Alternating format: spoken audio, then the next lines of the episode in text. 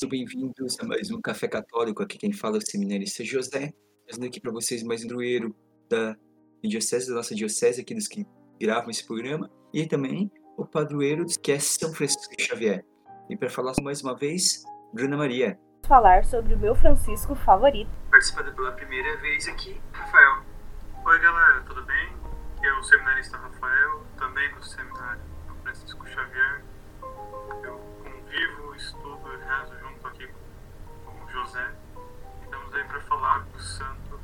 Era desconhecido, mas me surpreendeu muito.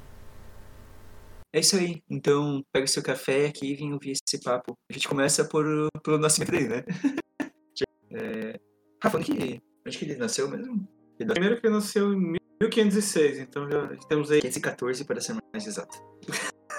e, e assim, uma, ele decidiu estudar, decidiu ir, até que Deus decidiu mudar tudo, né? E do lado da mãe não tinha ninguém para levar o nome Xavier. Ele, com filho mais novo, a ideia era que tivesse o sobrenome Xavier para poder a família da mãe ter continuidade com o sobrenome. É, na época tinha Isso, exatamente. Tinha muita preocupação né, da continuidade, senão o nome se acabaria ali.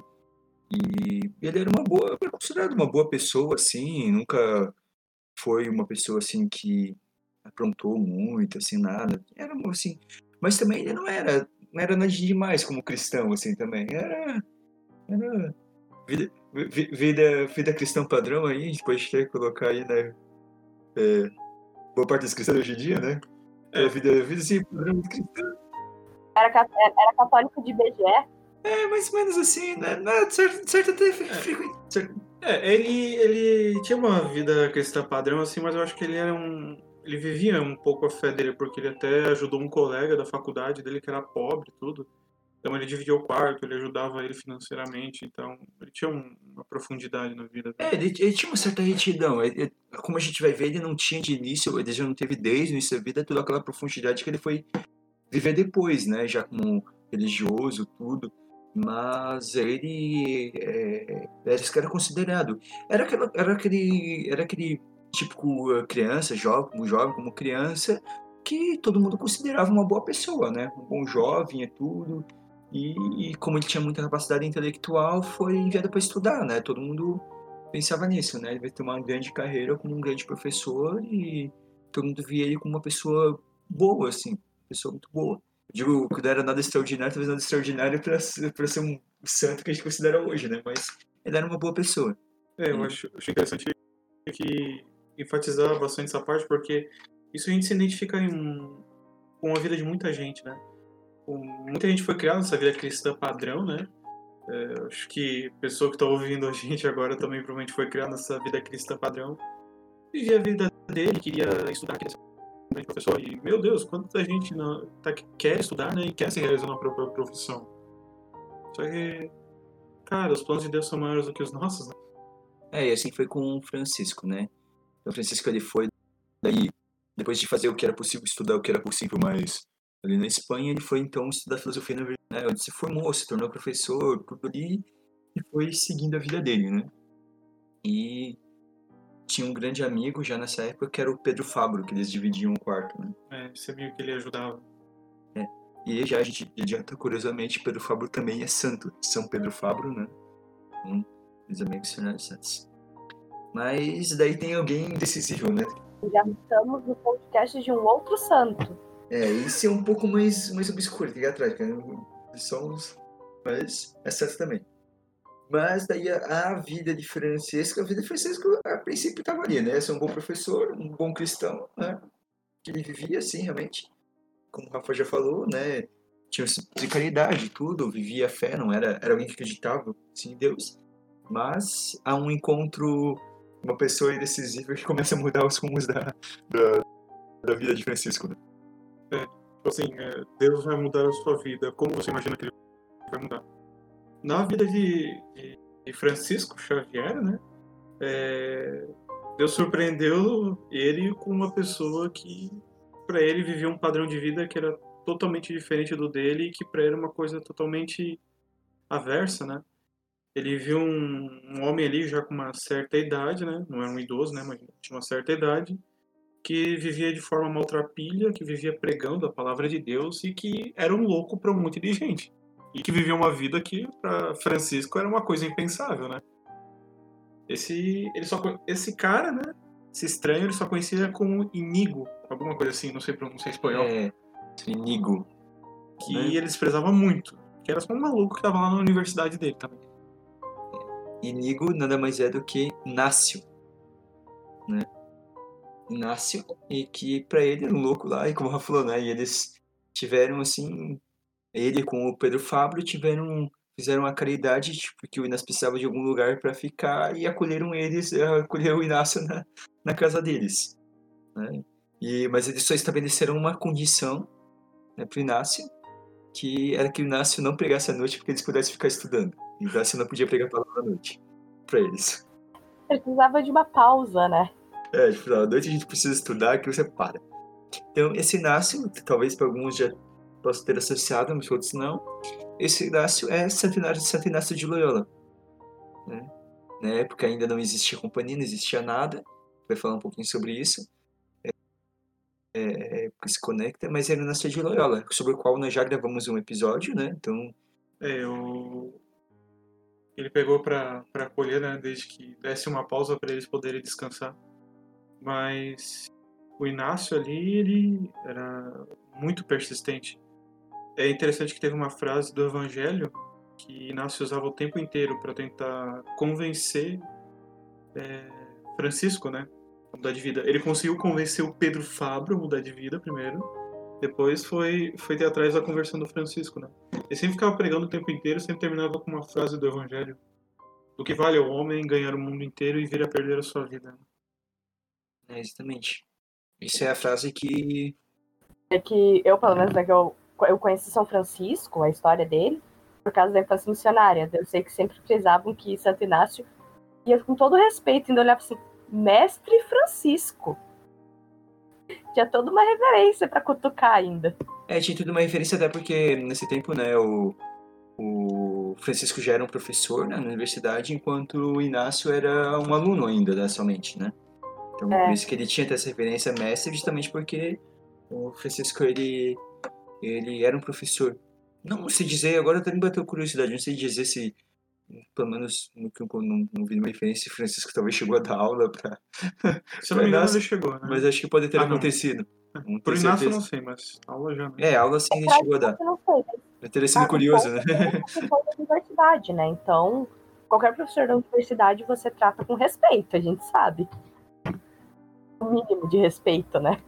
É, então, daí vai essa frase, né? Vai, ele vai com essa frase do evangelho que ela falou ali, o a Franci- o Inácio vai perder para Francisco até que o então o coração de Francisco vai vai vai se quebrantando, vai se abrindo, né? E ele se entrega totalmente ao, ao estilo de vida que Inácio vivia, né? De imensa pobreza, né? De uma entrega total ao evangelho, né? Então aí começa uma mudança, assim, mudança radical na vida de, de Francisco Xavier, né? Ele, ele deixa de ser somente mais um cristão a ser alguém que vive de uma forma profunda, fervorosa, né? De forma intensa o Evangelho.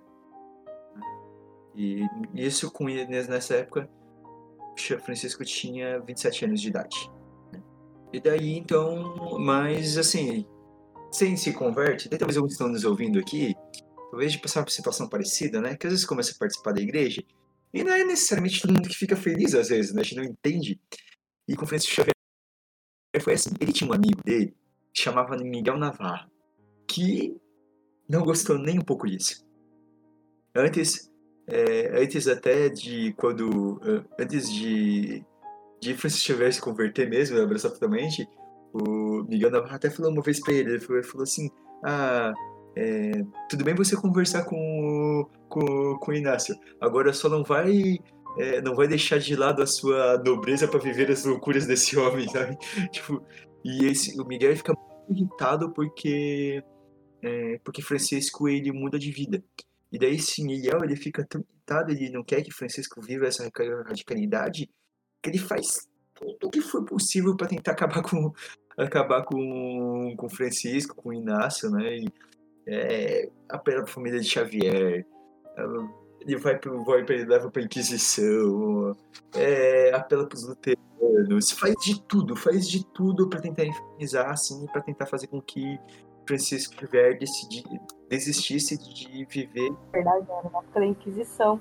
Agora que eu me toquei, era na época da Inquisição ainda, isso tudo. É época da Inquisição. Era, é mais pesado, e realmente. E. O Inácio tinha acabado de, sa- de sair leso de um tribunal que o, que o, que o apontou ele, né? Incriminou ele por bruxaria, né? Mas ele saiu inocentado. É isso. Né, no- É. Nessa até a gente chega a comentar um pouco isso, né, também, então, das acusações que tiveram contra Inácio, Francisco também passou por isso, todos ali. É, E basicamente foi isso, assim, mas ah, não adiantou. Tudo isso daí não, não mudou o Francisco, o Francisco continua ali. E daí eles se juntaram, né, é, num grupo, né, em- de sete pessoas a princípio, né. Então, sete pessoas, onde um deles, o Pedro Fabro, eh, foi o primeiro a se tornar padre, né? E já era padre, foi o primeiro padre do que viria a ser a Companhia de Jesus. É, eles professaram os votos na igreja de Nossa Senhora dos Mártires, né, em Montmartre, que era em Paris. E é, e é interessante que foi a Espanha que deu dois grandes santos jesuítas, que foi Santo Inácio e São Francisco, mas a companhia nasceu ali na França, né? Cara, que no começo eles só eram uns amigos de Jesus, né? Só com o tempo ia ser consolidado esse nome, né? Companhia de Jesus. E o nome jesuítas parece que veio só posteriormente, né? Mesma coisa, um apelido, assim, como acontece depois disso. É, e, bom, e ali eles deram início àquilo dali, né? Então, é, e de algumas pessoas ali, né? De maneira geral, todos eram homens muito cultos, né? Que era uma grande preocupação de Inácio de Loyola, isso, né? Até por isso que ele tinha ido estudar. E era diferente, então. E, daí ali, eles, então, eles começaram as primeiras missões dele. né? É, o... Só que assim, lembra daqueles primeiros encontros assim na igreja que tu tem com Jesus, que daí tu ganha aquele fervor, daí tu quer fazer de tudo um pouco mais. Às vezes a gente nem tem discernimento direito, né?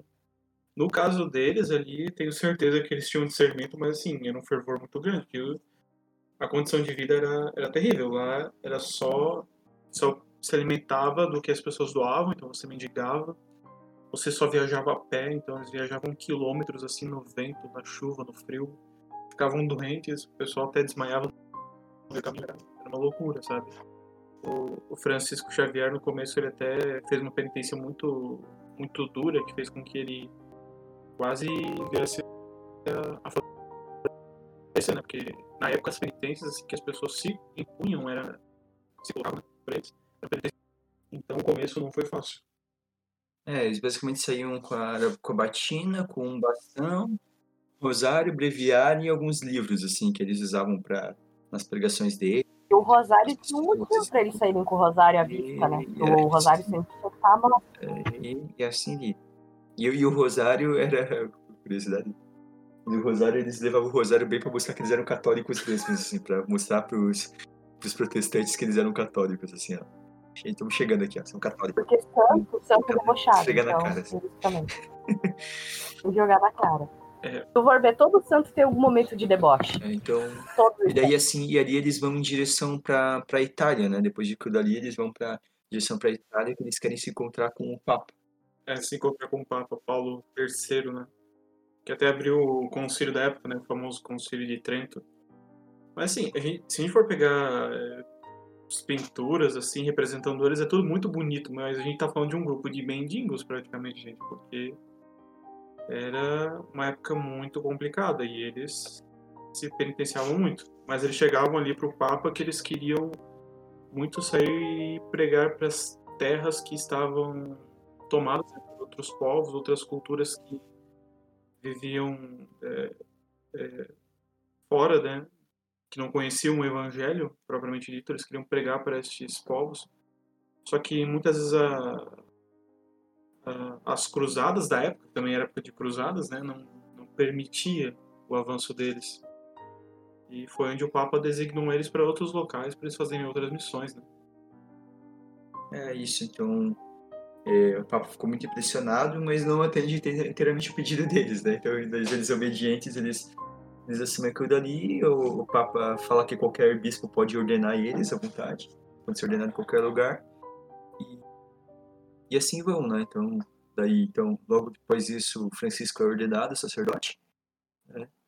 É, fica 40 dias em oração antes de fazer o, a primeira missa, né? fazendo exercícios espirituais de Santo Inácio. E daí depois ele vai para celebrar a primeira missa, né? E, e daí eles são, como, como o Rafa falou, eles são enviados pelos, pelo, pelo Papa para fazer missões em alguns lugares da Itália, né? Então, de dois em dois, eles são mandados, né? Fica apenas é, Inácio fica em Roma, né, para coordenar as coisas e e os outros de dois em dois são enviados uh, pela Itália. E aí começa a se chamar também Companhia de Jesus mesmo, depois desse momento. A primeira missão eles foram meio que divididos em duplas, né? E o mestre deles era Santo Inácio. Então, a pessoa que o São Francisco tanto esnobava virou o grande mestre que ele tanto amava. Daí, São Francisco e mais um amigo dele foram enviados para Veneza, onde eles começaram a trabalhar num hospital. Então, assim, todo dia de manhã, né, São Francisco oferecia o sacrifício da, da Santa Missa, ia para a igreja de Santa Lúcia, né, ouvia as confissões das pessoas, visitava os presos, né, cuidava dos doentes, à tarde ele ensinava o catecismo para as crianças e à noite ele pregava para o povo, né? E até se, então se recolhia e ficava rezando boa parte da noite. Era um homem assim de poucas palavras, mas ele tinha muita profundidade. Ele e o companheiro dele, qual ele foi enviado.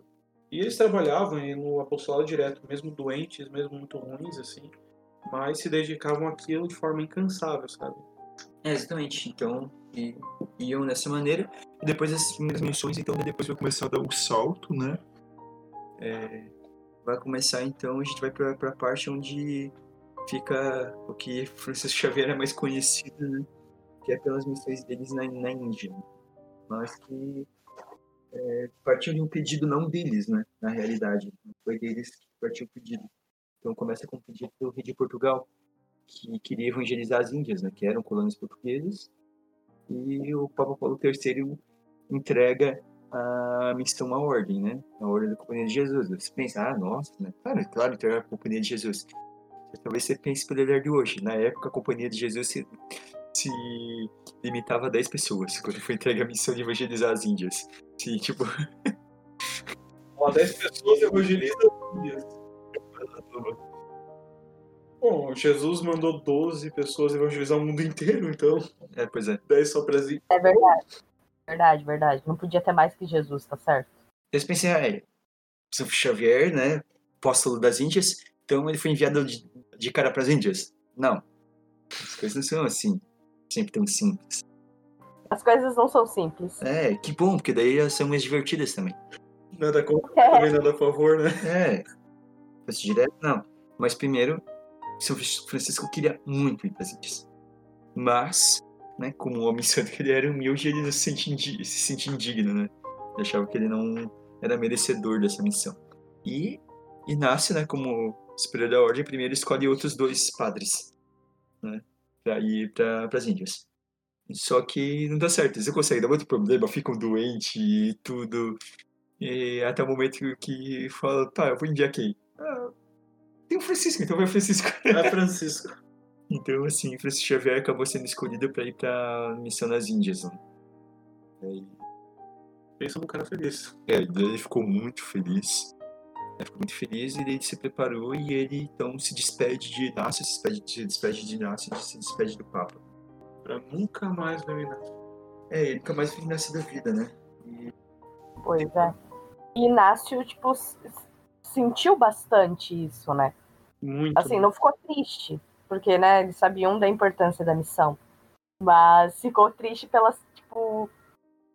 De, aquela coisa do pai e do filho partir. É bem isso. É bem isso, até que tem uma. Tem um, uma, uma, um momento que retrata bem isso, né, Rafa? Sim, sim. Eu, o Francisco tava, tava partindo, daí o Inácio falou assim, né? Que. Poxa, Francisco, nem, nem pra levar uma roupa de lã pra poder proteger o peito do frio, né? Daí o Inácio tava com, tinha uma camisa de lã, né? Daí ele tirou. Deu pro, e obrigou praticamente o Francisco a colocar bem aquela coisa de, de pai, assim, tipo, leva um casaco. Se cuida, menino. Então, Exatamente. se cuida. É, ele é bem isso. Daí Francisco ele vai, né? É, E E ele nunca mais vai voltar pra é, Europa. ele nunca volta pra lá. A, a família queria ver ele, mas ele não quis ver a família. Talvez provavelmente porque eu imagino, eu imagino que porque pra ele também era difícil se despedir da família. Eu acho que ele imaginou que se talvez se ele visse a família não conseguiria partir talvez, né? Exatamente. E daí ele decide, ele toma a decisão de não ver a família. Né? É, a, a mãe foi quem mais sofreu. Mas é interessante assim que que Deus mandou, sempre mandava um sinal, né?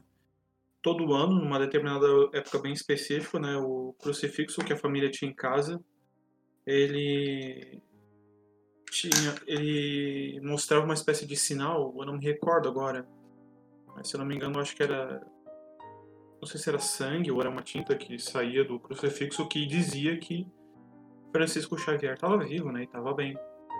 E justamente, né, já fazemos foto muito grande no dia que São Francisco faleceu, o sinal parou de surgir. Então sempre foi uma coisa muito difícil para a família, principalmente para a mãe. Mas a mãe sempre fazia tudo isso com um espírito de doação, de sacrifício, né, olhando para para Jesus que se entregou mais do que qualquer pessoa no mundo, né? Se unia ao sacrifício de Jesus, de Nossa Senhora, rezava muito. Então, foi uma luta muito grande, assim, e é um exemplo de mãe, sabe? E eu imagino que, assim, é, ele realmente, essa questão de não ver a família, tudo, porque pra época, a gente hoje, se vai fazer uma missão, assim, a gente meio que sabe quando a gente vai voltar. A gente sabe que vai ir e vai voltar. Tem tipo, ah, sei lá, vai demorar cinco anos, mas eu vou voltar em cinco anos. né? E ele sabia que provavelmente ele não ia voltar, né? Então, tem isso muito da época, a maioria é, nesse período, o mundo era muito, muito mais perigoso. As pessoas morriam de qualquer coisa, né? Então, muito- é muito longe para ir evangelizar nessa época. Tá boa? É, e... mas ele acaba partindo, né? Ele vai, ele é, chega, passa por Lisboa, encontra com o rei de Portugal, também tudo, que eles tinham carinho porque o rei de Portugal foi o primeiro dos monarcas a acreditar na companhia, né? Então patrocinava eles bastante. E, e daí ele parte então para a Índia, né? Sem, sem nada, né? Leva livros ali, crucifixo que leva sempre com ele, vai lá e Tinha 36 anos na época, né? é, tinha 36 anos na época. Então, ele parte em 1541, aos 36 anos, ele vai para as Índias. É, então, se despede dos amigos, tudo e vai. É, então, e, e então, ele vai trabalhando a, a, as evangelizações dele. Então, já no navio, ele já chama bastante atenção que ele chama, evangelizava todo mundo, né? Então, é, as pessoas respeitavam tanto ele tinha um carinho tão grande, assim, viam já uma santidade que ele era chamado de Santo Padre. Né? Todo mundo chamava, chamava ele assim, era o Santo Padre. E é um trabalho incansável. E é interessante assim que no, no navio e em todos os lugares que ele vai, né? Sempre existe algum sinal de Deus, assim, que tá sempre ali com eles, né? É, creio que isso vai ficar mais, mais evidente, assim, mais pra frente na vida dele. Mas ele sempre foi um homem, assim, onde Deus mostrava a sua presença por meio dele. Seja por meio de algum milagre, de algum sinal, né? Teve até uma vez que ele, pra converter um, um jogador de xadrez num navio, ele tinha que vencer aquele jogador de xadrez na partida, só que não sabia jogar xadrez e o jogador era profissional. Então foi só não são, e só não são, só, né, só no, pela graça de Deus ele venceu o jogador e conquistou a alma dele. É, é tem, tem essas coisas, ele tem muito dessas coisas, assim. Uma passagem bonita já também que, que eu, e também que mostra o zelo que ele tinha, é com viagem que ele está fazendo e uma criança morre, né? Uma criança acaba falecendo e ele descobre que aquela criança não tinha sido batizada, apesar de que era uma família cristã, nunca tinha sido batizada. E ele fica muito mal e ele se culpa por aquilo. E daí alguém chega para ele e fala assim: ah, Mas Francisco, não, não, não se preocupa, o senhor não tem culpa, o senhor não sabia. Como que o senhor ia saber? O senhor não tem culpa, ninguém te contou. E daí ele fala assim: Eu sou culpado de não saber. É, ou seja, que ele se sentia culpado por. é, porque ele, ele sentia que era, era parte da responsabilidade dele ter, ter ido atrás, de querer se preocupar. Então, isso mostra muito zelo que ele tinha. né? E teve um outro caso assim que, que daí ele foi tentar converter uma alma, só que era uma alma assim que ele vivia pregando o evangelho para ele largar os vícios e a pessoa já não aguentava mais ouvir ele. Então, de repente, um dia Francisco, né, São Francisco silenciou. Silenciou no sentido de não falou com ele por um bom tempo, um tempo muito longo. E aquilo foi muito, foi muito pior para aquela pessoa, né, a sensação dele, né, a experiência dele com foi muito pior do que a experiência de ficar ouvindo a pregação direto. Então, por meio daquele silêncio, daí aquela pessoa procurou São Francisco, onde ali aquela alma deu ponto de partida, né, no processo de mudança de vida, no processo de conversão. Eu acho interessante esse caso, sim, porque muitas vezes a gente quer tentar mostrar, é, tentar ajudar a pessoa, né, na experiência com Deus quando fazendo e falando muita coisa, quando muitas vezes é nosso silêncio que é o que Deus precisa, né, para agir. Exatamente. Então, é isso, assim. E, então ali ele vai, né? Então ele parte para as Índias e ele começa a evangelizar, né? Então, vai passando pelos territórios das Índias, né? Então, é, o primeiro território que ele fica, ele fica seis meses e, e ele... Na verdade, eles, eles fazer uma, uma parada ainda antes, assim, Moçambique ainda antes de chegar nas Índias, ele fica seis meses e transforma a cidade, né? Ao ponto que ele ele não conseguia dar conta de atender a confissão das pessoas depois. Né? Então, aí que ele começou a. Gente confessar e simplesmente. É aí que ele começou a tática de evangelizar as crianças primeiro, né? Isso. É, isso ele começa a fazer, né? Isso ele começa a fazer, né? Então ele segue sempre os grandes.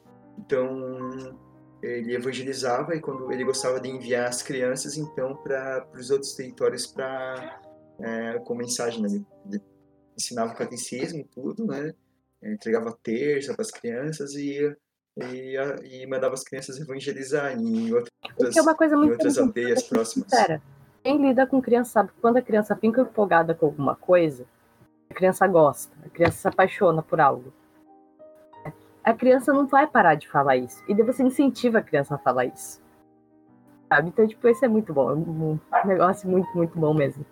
É, daí assim, vai viver uma vida de muito sacrifício, né? Então, continua até talvez até sacrifícios nessa época então ele basicamente ele dormia no máximo três horas por dia no chão era essa vida de de, de Francisco Xavier assim algo bem é, dos companheiros que estavam com ele, né? É, dos companheiros. Os dois amigos juntos. Até muito porque também, assim, Francisco tinha uma coisa assim que é, ele não aceitava é, que ele pudesse ter mais do que qualquer outra pessoa em volta.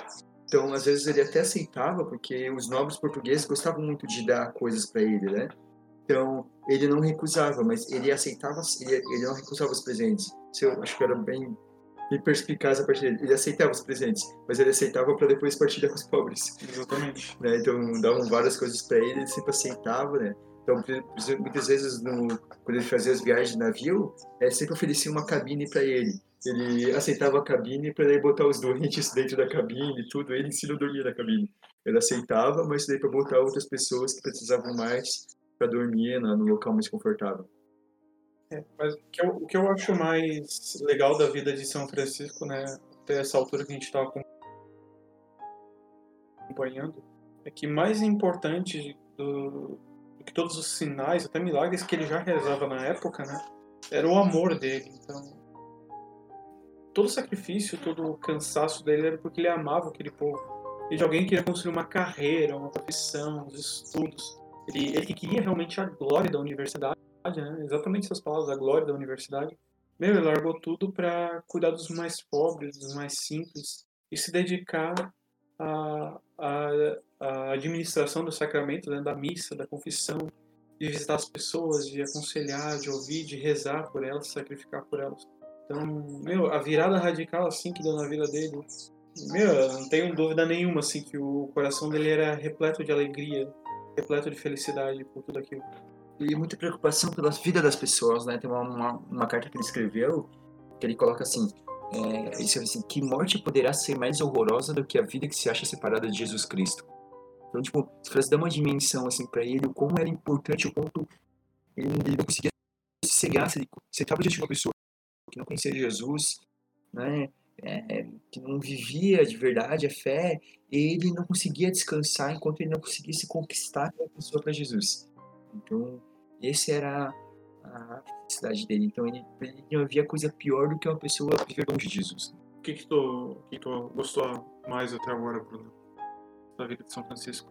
É o empenho dele realmente de converter as pessoas. Ele não era tipo simplesmente converter, sei lá, no grito, a porrada, como muitas vezes a gente vê hoje em dia, ou até mesmo na época o pessoal, tipo, na agressividade. Ele realmente ia ao encontro das pessoas, na realidade delas. Né? Então, tipo, era o cuidado doente, era assim que ele ia conseguir atingir a pessoa e, tra e transmitir o, a fé. Né? Para depois batizar, porque batizar, o batismo para ele era um negócio muito. Ele fez a, a Isso, maratona. você tinha que fazer um retiro batizado, antes né? de. Sim, sim. Tem, tem É o até um caso. um- né? Mais batizou? É, não tenho certeza, mas esse aqui tem uma. Teve um. Tinha localidades que às vezes ele batizava tanta gente que ele no final do dia não conseguia levantar os braços, porque tinha que ficar.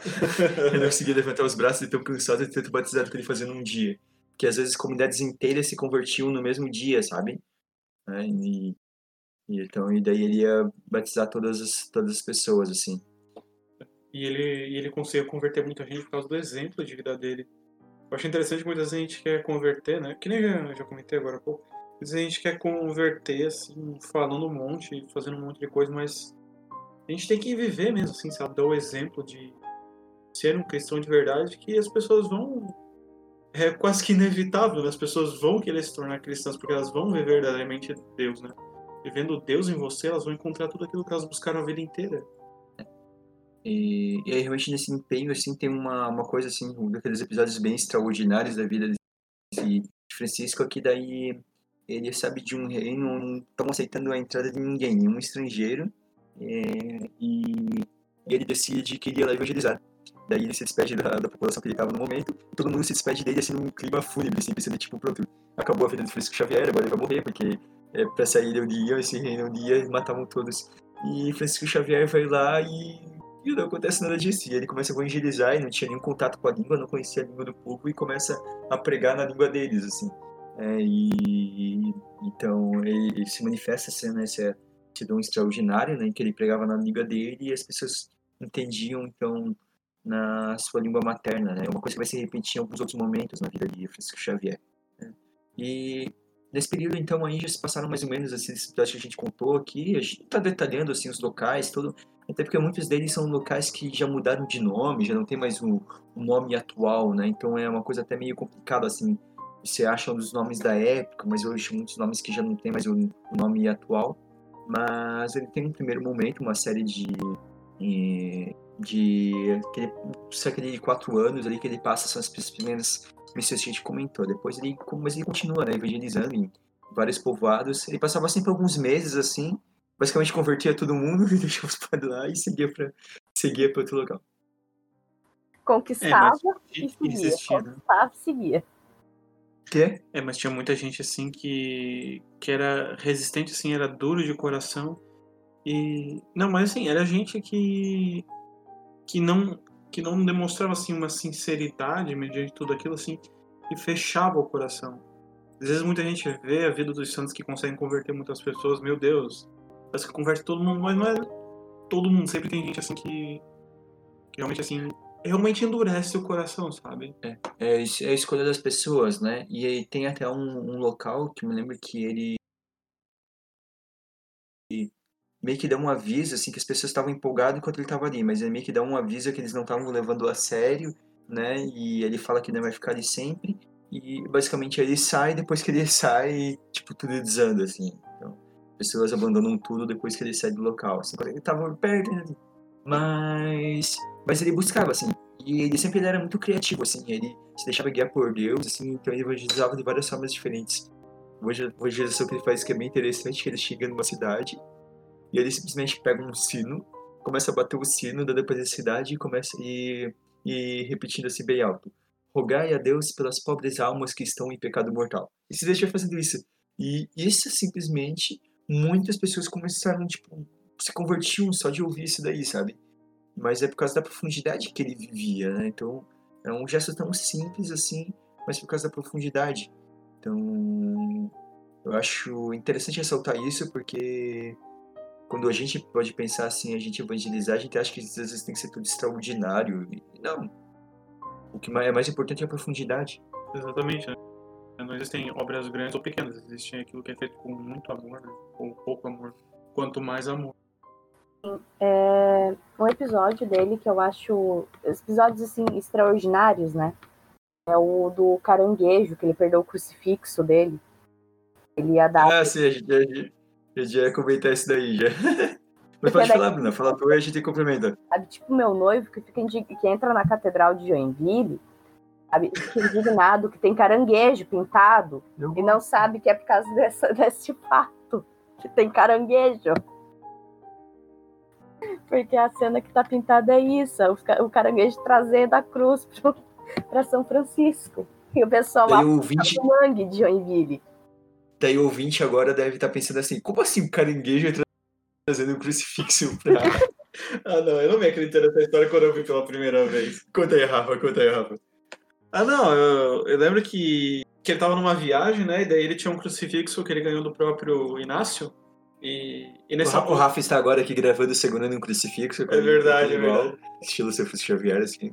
É, quando eu vim gravar aqui com o José, o... simplesmente o crucifixo do, do meu quarto caiu de lado. Pensei, ah, vou levar isso aqui junto. Daí eu lembrei, puxa, São Francisco é. fazia isso. O dele caiu, o dele não vinha o caranguejo trazendo, né? Então, cita aí qual que o... Se você quiser ouvir o brincadeira aqui, cita aí qual que seria o, o animal que traria pra você o crucifixo. o animal que de Joinville. Bem, bem podia ser um caranguejo, né? Tem bastante caranguejo aqui por perto, né? Dos, dos mangue aí. Hoje está na praia e vem um crucifixo pra você. Se não se converter com essa. a pessoa não se converte com isso, imagina. Mas, no, tá, no meu caso, ele traria um crucifixo e um copo de café. Né? Um xícara de café. é, mas enfim. É, ele tava numa viagem lá com o crucifixo que ganhou de Santo Inácio e aquilo acabou caindo no mar, né? Acho que tava tendo uma tempestade, acho que ele queria dar uma bênção, né? E ele perde. É. Então ele estava lá de boa, né? Numa praia lá, fazendo o postulado dele. Quando de repente aparece um caranguejo com, com um crucifixo na mão. O caranguejo se aproxima de São Francisco, meio que estende né, a, a garra dele com o crucifixo. Ele vê que era o crucifixo que ele ganhou e ele pega de volta. Simples assim. É, é o crucifixo que a gente vê na imagem, né? Só que da imagem do Xavier, ele tá segurando o crucifixo. E é por isso que o caranguejo é associado a São Francisco Xavier. E é por isso que tem caranguejo na Catedral de São Francisco, da Catedral de Joinville, que é de São Francisco Xavier. Não, não, detalhe. Ok, Pedro? Explicado, Pedro? Fica revoltado e para outros que talvez não entenderam até hoje, porque tinha um... Ele talvez, talvez ao, tem algumas cabeças explodindo nesse momento, né? E, porque se tocaram por que tem caranguejo na catedral. Não, o detalhe é que isso não aconteceu só uma vez, isso aconteceu duas vezes. Eu, eu não me acreditei. Quando apareceu a segunda vez, não, não me acredito nisso. E assim, se vocês procuram. Assim, e, é, e não era um caranguejo qualquer. Era um caranguejo que tinha uma marca de uma cruz na carapaça dele. E. E se eu não me engano, é, e, e, assim, de fato existe uma espécie muito rara, mas existe, de um caranguejo que ele tem uma marca de uma cruz na carapaça. E se eu não me engano, existe um outro assim que tem um símbolo que é muito parecido com o IHS, né, que é um, um símbolo de Jesus, que representa Jesus. E são caranguejos muito raros, mas eles realmente existem. Se vocês forem lá procurar no Google Imagens, né? Rara, mas realmente existe. Tá procurando o caranguejo com IHS. o da cruz eu já vi, mas do IHS nunca vi. Mas tá. É, é, o da Cruz é bem nítido. O IHS eu fico pensando é. se talvez é um pouquinho de ver coisa no nuvem, né? É verdade. Né? Tipo, quem vê. Nossa Senhora apareceu. Nossa Senhora apareceu na janela. Usa é mais fácil. É. Estilo Nossa Senhora apareceu na janela. Verdade, verdade. Jesus, Jesus, é Jesus da Torrada. Jesus da Torrada, eu nunca vi. Nunca viu? Jesus Torrada. É, eu não vou tirar sarra agora. É uma não, pausa do programa. Agora. Assim, gente. Eu sei que Deus pode se manifestar de todas as maneiras. Mas a gente não precisa forçar a barra também, né? Vai dar porrada, né? É, Jesus na torrada é, na verdade, é um fenômeno mundial, assim. Muitas pessoas dizem que viram Jesus na torrada. Né? Mas, né, então... Se eu dizer pra ele que Jesus não pode aparecer na torrada, né? Eu acho um pouquinho forçado. Eu acho, eu acho que tem formas mais, mais naturais de encontrar Jesus, tipo, nem da palavra de Deus. Tem, eu acho, né? Ah, tipo, mas, na Eucaristia. mas, mas, mas, mas eu, mas eu decido em como Deus resolve se manifestar? Não, não decido. Deus se manifesta como ele quiser. Mas eu acho que tem umas formas mais tranquilas, assim. A gente não precisa procurar Jesus na torrada. Né? Não, Mas tá. E aí, Lembrei da, lembrei da senhora que tirou uma selfie do lado do quadro de Jesus, daí o reflexo ficou com. O reflexo foi a tela do celular na mão de Jesus e ela. Nossa, até Jesus segurou meu retrato. Ah, meu Deus. É, então. Fazendo essa pequena, essa pequena pausa do programa aqui pra gente comentar sobre aparições estranhas. Faz um podcast só, só sobre isso daí. É, pode fazer um programa um dia. É, bom, e daí então, é, em 1447 tem um episódio bem interessante de Francisco, porque ele está numa cidade que é atacada por muçulmanos. E ela, toda a frota da cidade é destruída. A cidade já não tinha condições de enfrentar né, os muçulmanos, e Francisco Xavier ele anima o povo, intercede a Deus, e deles, tipo, o inimigo tinha uns 20 navios. E eles, tipo, é, consertam dois navios, dois só, e ainda vão, tipo, é mil, né, né, fazem uma, umas gambiarra no navio, nem vai tudo aquilo no navio, mas eles vão pra batalha e eles conseguem derrotar os 20 navios dos muçulmanos, né? Então, e, ele vai, assim, realmente para proteger, proteger a cidade, né, porque a cidade corre o risco de ser invadida.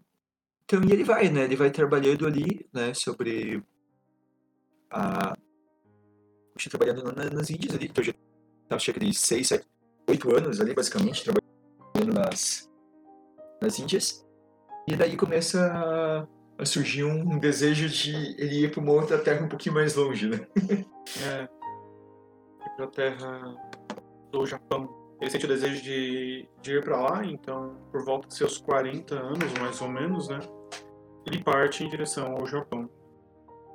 É interessante que no meio da viagem. 549, né? Ele parte pro Japão. né? Isso. É interessante que ele, ele, ele teve a ajuda de Dom Pedro da Silva Gama, que é um neto do Vasco da Gama. Que é um. Oh, nossa, Sério? Ah, Bruno explodindo a cabeça. Nós tudo aqui explodindo a cabeça agora. Mind blow, né? método mais Que ajudou ele nessa viagem. E E, e como que se- como que foi a evangelização dele no Japão, assim, desafios assim que ele fez? É, primeiro assim que que uma coisa que ele fazia em qualquer lugar era a questão da enculturação, né? Tipo, todo lugar, a primeira coisa que ele fazia era tentar conhecer o local, os hábitos, né? A cultura. E ele tentava entrar dentro da cultura local, né? Então, ele usava as roupas da cultura local, vestia os costumes, né? Desde que nada ferisse a fé cristã dele. E lá ele conhecia, se envolvia com as pessoas, e daí, dentro das oportunidades que ele encontrava, ele pregava o evangelho. Que no Japão foi muito complicado, porque lá é, existiam as religiões orientais, né, com os sacerdotes dessas religiões, e em qualquer lugar que ele fosse falar sobre a religião é, ocidental dele, ele era esnobado, ele queriam bater nele, jogavam pedras, até as crianças se jogavam pedras nele, sabe? Então foi uma coisa muito difícil ele viu que ele precisava pedir uma autorização de um determinado rei de uma província. E basicamente, depois de, de converter o rei, ele teve autorização para pregar o evangelho. Mas ainda tinha uma outra dificuldade que mesmo quando ele. Acho que no Japão, né? Passa por isso que mesmo quando ele conseguia convencer, as pessoas ainda faziam muitas confusões, né? Porque não conseguiam entender muito o conceito de um de Deus, realmente, de um Deus, Verdade. né? Era, pra eles era mais um Deus somente, né? Que ele estava anunciando. Sim. Mas ele não desiste, ele continua, né? É, Era muito complicado, porque os japoneses eles concebiam que a natureza era só aquilo que, a gente, que existe, só aquilo que a gente consegue ver. Então, mesmo essas divindades que eles tinham também trabalhavam meio que no mundo que nós vivemos, podemos assim falar, né? Então, conceber um único Deus e que vai além dos que é sobrenatural é muito difícil. Que Bruna? Até hoje, no Japão, no Oriente, tem muito isso.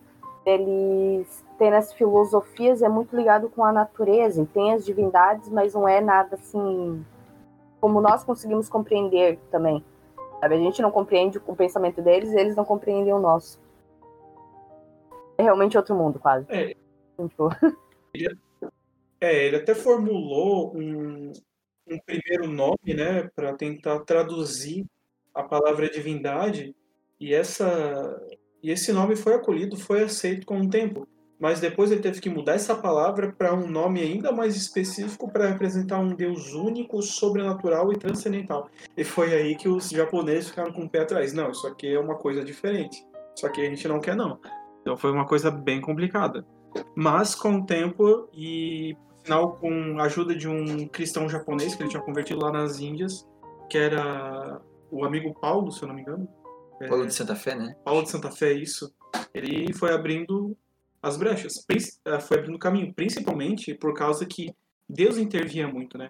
Então, assim, por exemplo, um, um pai que tinha uma filha que tinha uma doença que causava inflamação no corpo inteiro, eh, pedia ajuda dos sacerdotes da religião local e ele não conseguia nenhum avanço, sabe? Mas depois, assim, de muito, alguns amigos insistirem, ele decidiu ir atrás do, do sacerdote daquela religião estrangeira, que era São Francisco, e com a ajuda das orações de São Francisco a filha se curava. Então tem muitos relatos nesse sentido, né? Relatos de ressurreição de pessoas que tinham falecido, relatos de cura milagrosas. É, teve até um caso assim que, que a pessoa falou: Não, eu queria con- encontrar esse Francisco aí, né? Que eu quero pedir a cura dessa doença terrível que meu parente está sofrendo. Só que a pessoa não foi atrás, ela pediu para outras pessoas falarem, falarem com Francisco. Essas pessoas foram lá, falaram desse caso para Francisco, né? São Francisco só falou assim: Olha, eu vou rezar pela pessoa, né? E ela confia que já deu tudo certo. As pessoas voltaram, né, os mensageiros voltaram, avisaram, avisaram a pessoa que estava com aquele problema e só pelo recado, pelas orações de Francisco, a pessoa já tinha alcançado a cura que ela precisava, sabe? Então, mesmo dessa forma, assim, à distância, sem contato direto, Francisco se de- demonstrava ser um sinal da presença de Deus naquele lugar. E isso é incrível. Muitas vezes quando ele tinha de convertir, conforme as pessoas se convertendo, ele ia é, tendo pessoas que o ajudavam, né? Ele sempre entregava alguma coisa para a pessoa que ia que ele mandava para evangelizar, né? Entregavam um texto, alguma coisa, e às vezes as pessoas é, ficavam realizando curas imensas através desses objetos que que Francisco entregava para elas, né? Então tinha isso também. É, então no Japão basicamente ele passa dois anos, né? Acho que muito um pouco assim, então as dificuldades, ao mesmo tempo ele converte muitas pessoas, né? Principalmente, como o Rafa falou, depois que ele convence o rei, né? Que o rei se converte primeiro, então e daí ele começa a convencer O rei, não lembro se ele chegou a converter ou se ele teve uma abertura muito grande, né? ou pelo menos convencer o rei a permitir, né? A pregação, isso. É, mas de qualquer maneira, né, depois, depois desse contato com o rei, daí ele tem mais sucesso, ele basicamente fica dois anos lá, então retorna para as Índias, né? né para ficar mais um, um, um último período nas Índias, né? Mais cerca de um ano nas Índias, e onde daí ele se prepara para o que era o, o, o grande sonho dele, mas que ele acabou não conseguindo realizar, que era poder evangelizar na China. Exato. Aqui a gente já tá falando de um São Francisco que tem 45 anos, tá, gente? E. Mas parece uma pessoa com idade avançada, com cabelos brancos. Por quê? Porque a dedicação do sacrifício diário é muito grande. Ele realmente se gastou pelo evangelho, se gastou por Cristo. Exatamente. Uma pessoa magra que, que muitos poderiam dizer que foi desfigurada no sentido assim de que a aparência mudou muito. Então, uma pessoa que era irreconhecível perto do Francisco que saiu lá da faculdade de Paris. sabe?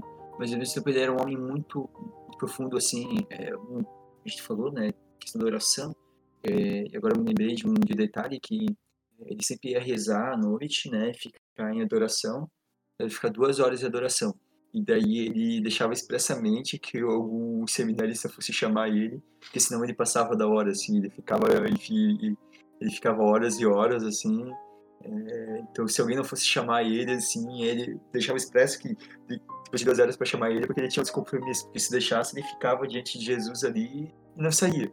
Então, porque ele tinha, assim, esse amor profundo, assim, Jesus, uma profunda intimidade. Então, aqui a gente vê um, um Francisco que exteriormente sempre vestido, mas interiormente mais, mais profundo do que nunca, assim. Profundamente unido a Cristo, assim, realmente.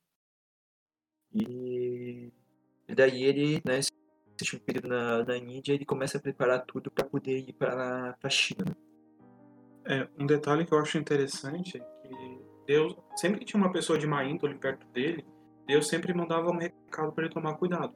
Só que quando ele, depois que ele voltou do Japão para a Índia, né, ele encontrou lá na cidade local é, um, um período político onde eles precisavam de um, de um chefe, de um governante local, e um homem chamado Dom Álvaro, né, pediu a recomendação de São Francisco, né, pro, pro povoado, assim, para ele se tornar um governante. Pediu o apoio dele. Só que o Dom Álvaro é uma pessoa que tinha má índole e São Francisco não sabia e Deus não avisou ele.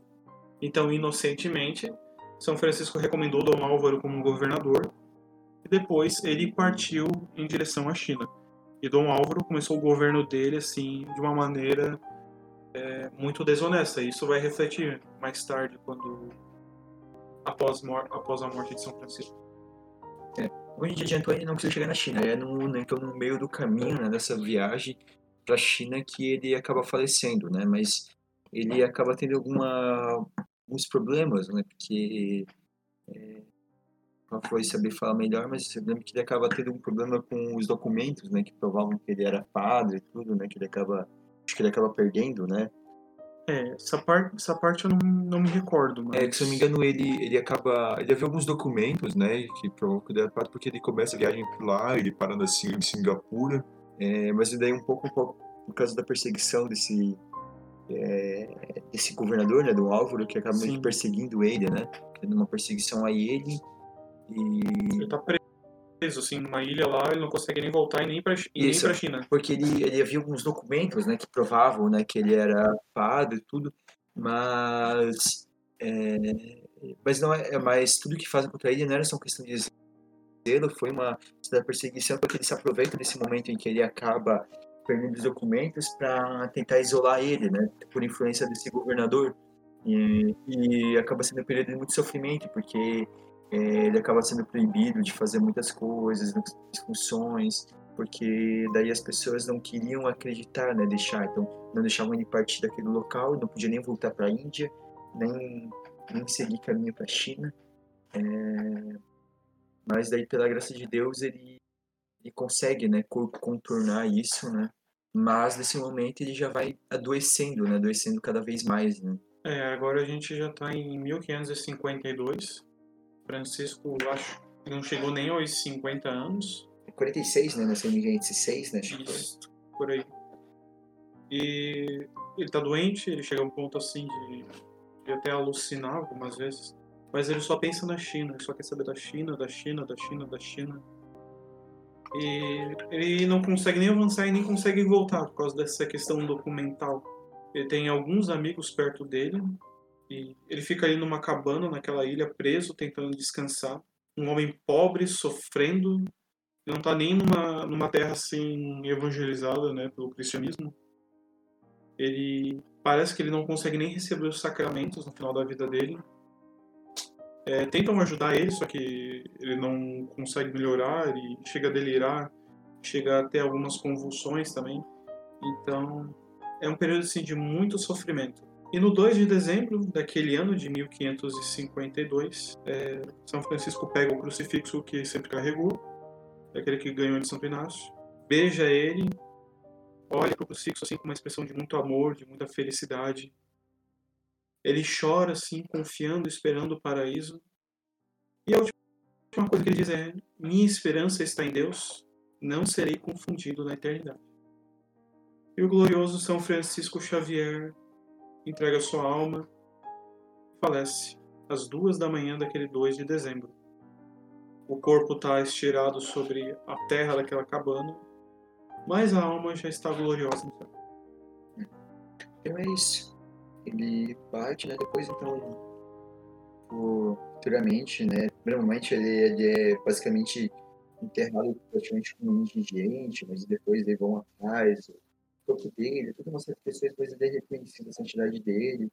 E, e daria para quase fazer um podcast só com as loucuras que acontece depois. Ele fica uma, gera uma briga em torno do corpo dele, e leva uhum. de um lado leva pro outro. O Dom Álvaro, que, é, que tinha a obrigação de enterrar ele com todas as honras, jogou ele numa vala comum, jogaram areia em cima já era, sabe?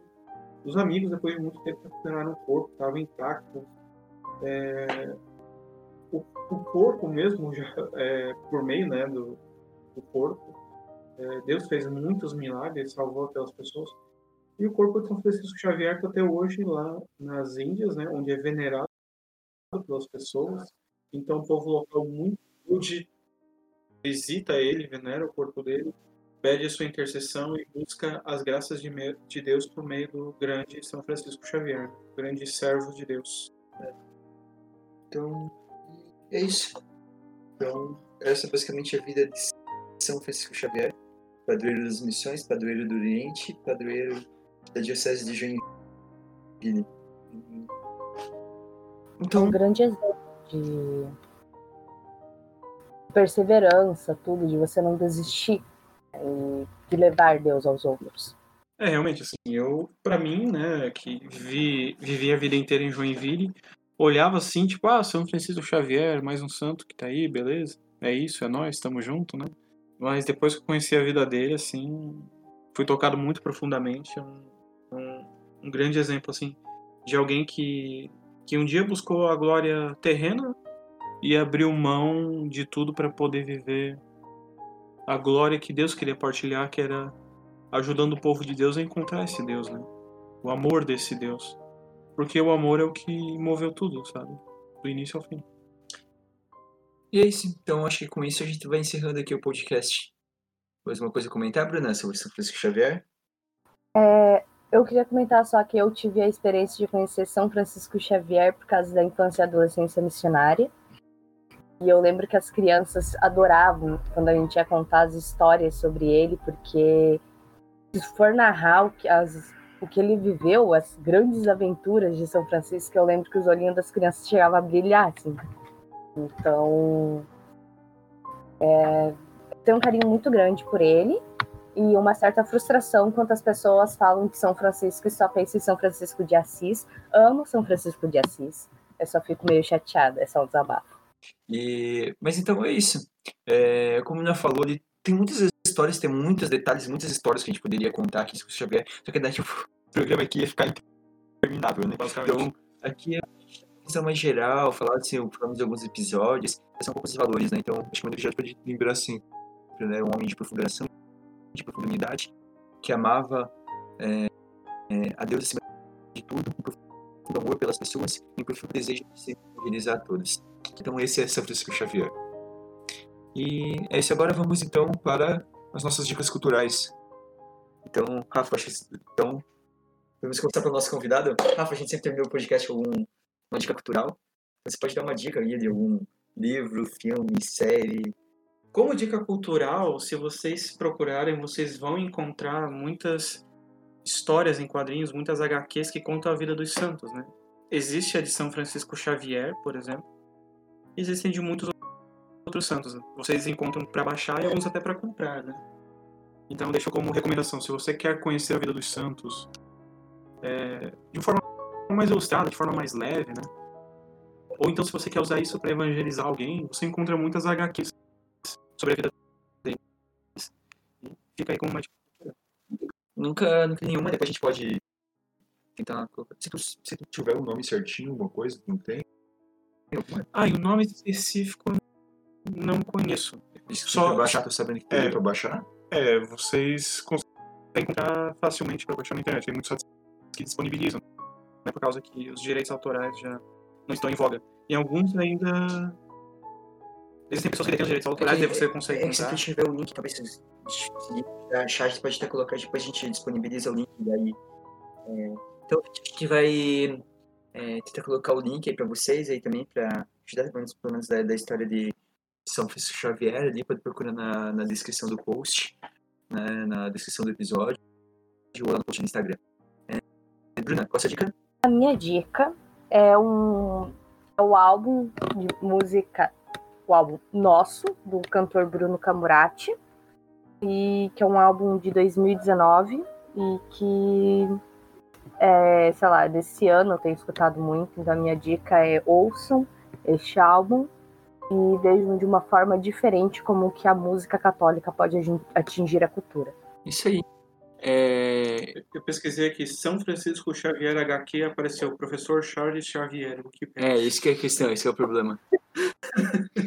não, não, sempre vai aparecer, vai aparecer o professor X, vai aparecer o Chico Xavier, é sempre um rolo. É eu, eu acredito que eu consigo um link com muitas histórias em quadrinhos dos santos. Eu só tenho que procurar lá depois. É, tá, se tu procurar, então.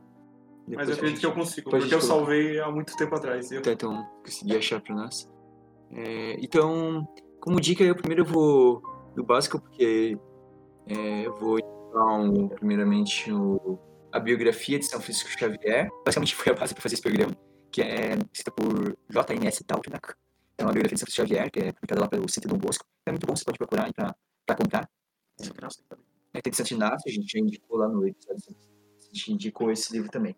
Então, basicamente, essa vai ser minha dica, a biografia de Santo Xavier. Não, mas, na verdade, eu vou, eu vou, indicar um livro aqui também. Hoje aqui vai ser um livro que eu terminei de ler no dia aqui da gravação, que se chama O Pobre de Nazaré, que é do Inácio Larrañaga. Um livro bem interessante, assim é, basicamente ele, ele faz um romance assim, em torno da vida de Jesus. Então ele, ele reimagina um pouco algumas cenas assim, é, dá uma profundidade maior em alguns momentos. E é muito interessante, ele ajuda muito a refletir sobre quem foi Jesus, é, sobre o que Jesus. É, talvez de pensar talvez o, que passava na cabeça de Jesus, né?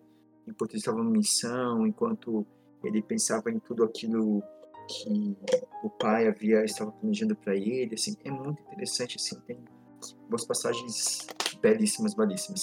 Então fica a dica. É, Bruna, considerações finais?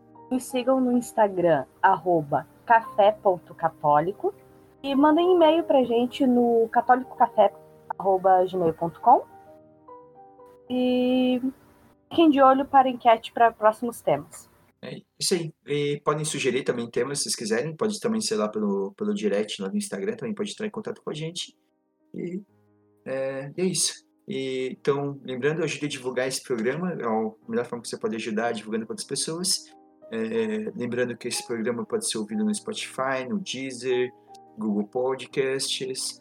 É, tem um monte de serviços aí. Ou pelo link lá da bio do, do bio do Instagram. Então, quando você for indicar para a pessoa, coisa já manda, já, já pergunta se a pessoa usa alguma desse serviço, já manda lá, você escuta Spotify, já manda lá direto, já compartilha. Se ela não usa nada dessas coisas, tu manda lá o link do Anchor, que tem lá no, no vídeo do Instagram, ajuda a gente a divulgar para que esse programa possa atingir cada vez mais pessoas. Então, Rafa, obrigado por aceitar o convite estar aqui com a gente. Eu agradeço, foi uma honra, uma alegria muito grande estar aqui com vocês. E é isso, então chegamos ao fim.